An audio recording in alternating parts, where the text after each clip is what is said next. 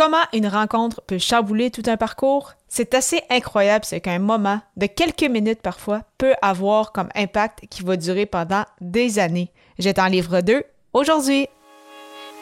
Les médias sociaux en affaires est votre rendez-vous hebdomadaire pour en connaître davantage sur les différents réseaux sociaux et les plateformes de création de contenu dans un contexte d'affaires.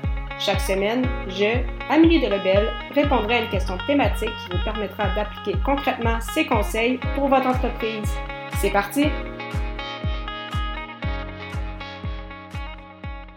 Salut et bienvenue sur les médias sociaux en affaires, épisode 140, un jour 8 du défi J'envoie 2023. Donc, défi J'envoie 2023, c'est un épisode par jour tout au long du mois de janvier qui, euh, en fait, pour chacun des épisodes, il va y avoir soit une thématique ou une contrainte créative.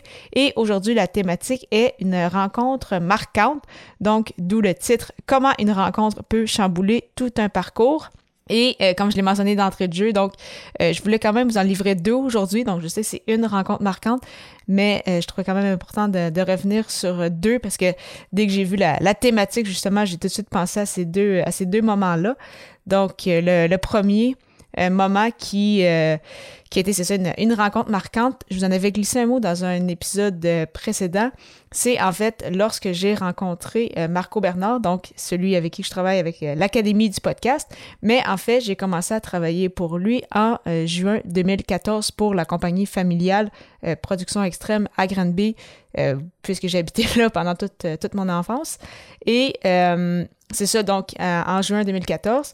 Et euh, en fait, c'est ça, c'est que j'ai connu Marco, moi, cet hiver-là, puisque je couvrais les Inuks du Cégep de Grande-Bay, donc une équipe junior 3A ici euh, au Québec, donc de, calibre junior, là, avec des jeunes de 16 à 20 ans.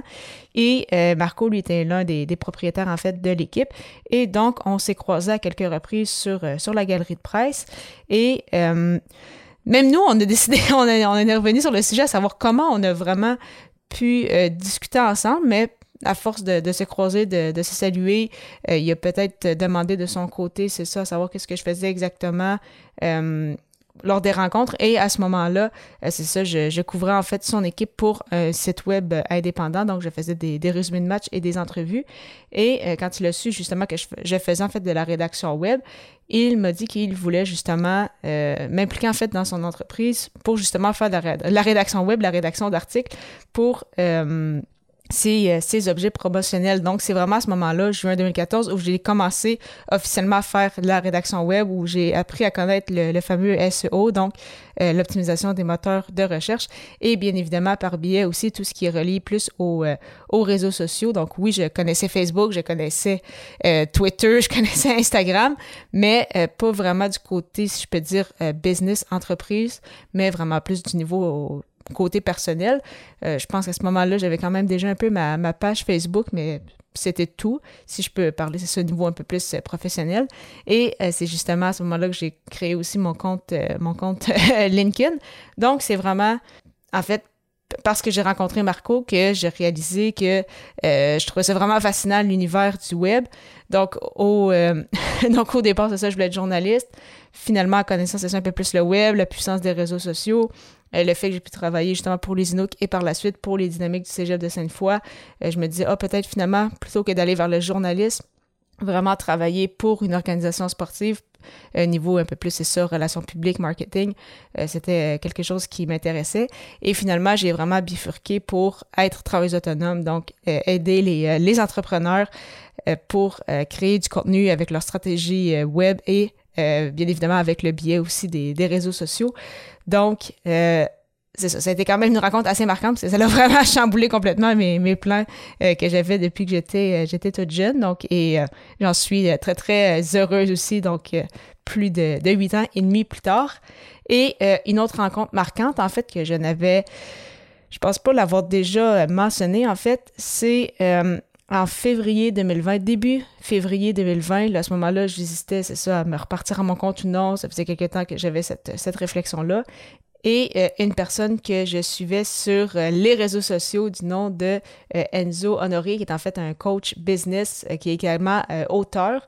si tu veux regarder qui c'est et le connaître davantage, je vais mettre le lien vers son site dans les notes de l'épisode.